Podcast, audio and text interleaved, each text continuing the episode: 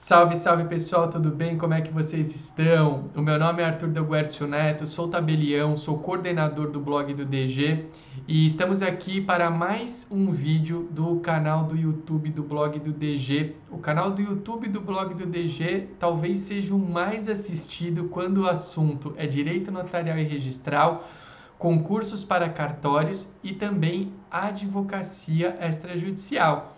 Uh, antes de começar o nosso conteúdo de hoje, eu quero te convidar a fazer a sua inscrição aqui no canal do YouTube do blog do DG. Como é que você faz a inscrição? Aqui abaixo da tela tem um botãozinho escrito inscrever-se, inscrição e também um sininho para você ativar a notificação de novos vídeos. Então, clicando nesse botãozinho, nesses dois botõezinhos, você não perde absolutamente nada que acontece aqui no nosso canal do YouTube.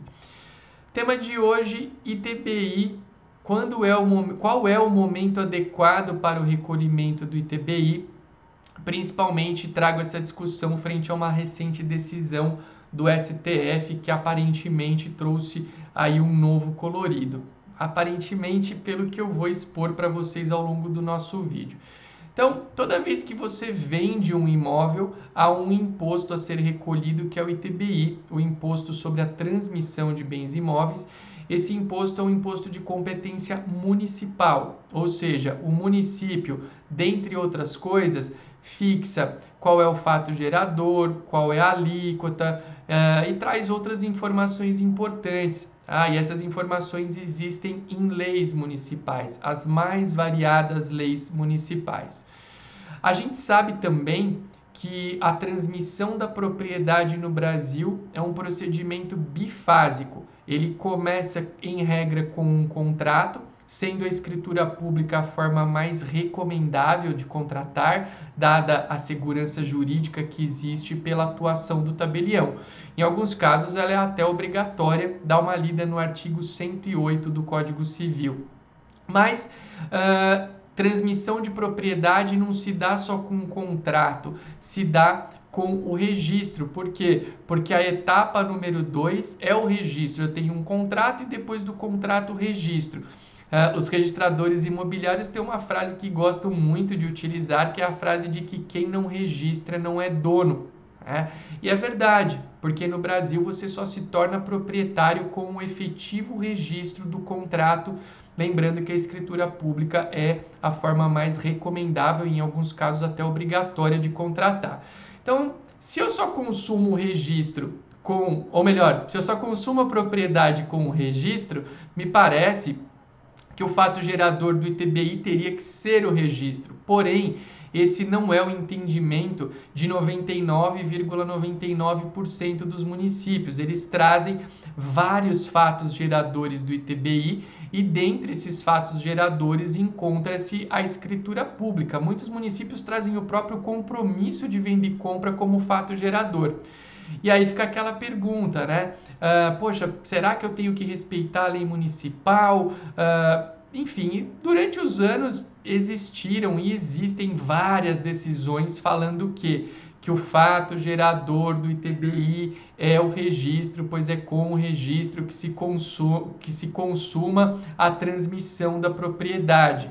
Tá? E só um detalhe, por que, que o município prevê outros fatos geradores como fato gerador, como momento de, de recolher o ITBI? Porque muitas vezes a pessoa faz o contrato e não registra. Então, se eu tivesse a interpretação de que o fato gerador é o registro, com certeza o município vai perder no seu recolhimento, porque não é todo mundo que faz contrato e registra, apesar do registro ser absurdamente recomendável. A gente pode até falar sobre isso num outro vídeo. O que aconteceu recentemente, num passado bem recente, é que o STF, nesse recurso extraordinário com repercussão geral, fixou a seguinte tese: o fato gerador do ITBI é, somente ocorre com a efetiva transferência da propriedade imobiliária que se dá mediante o registro. Então a gente pode olhar para isso e falar, pô, é, é, a tal da pá de cal no assunto, né? Resolveu de uma vez por todas.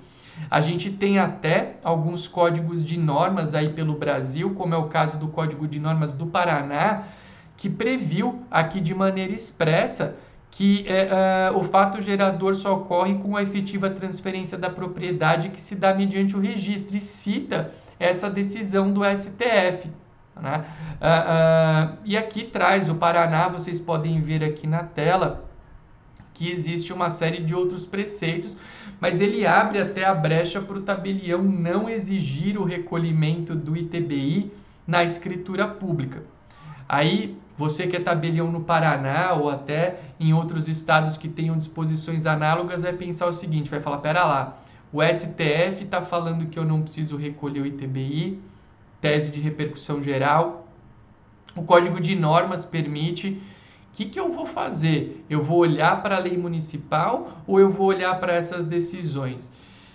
Claro, pessoal, aqui qualquer posição que você adotar tem justificativa e eu não quero criticar quem adote uma posição distinta da minha. Porém, uh, eu quero dizer que a minha opinião e é a opinião de muitos colegas caminha no sentido de que deve ser observada a lei municipal. Enquanto não houver mudança na lei municipal, o fato gerador do ITBI deve ser aquele previsto na legislação municipal. Por quê?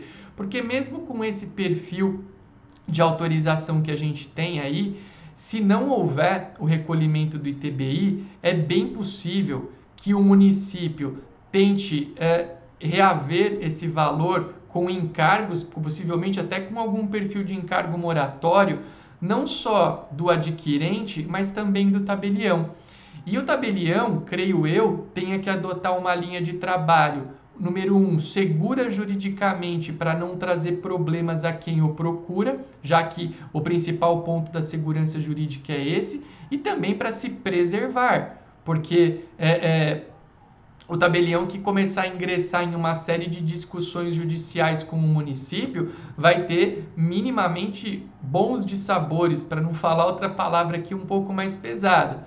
Uh, então, pensando na segurança jurídica dos envolvidos, para que não sejam procurados pelo município e na própria organização do trabalho do tabelião, eu penso que nesse momento do tempo em que a gente vive, ainda é adequado respeitar a lei municipal. Qual que é o cenário dos sonhos?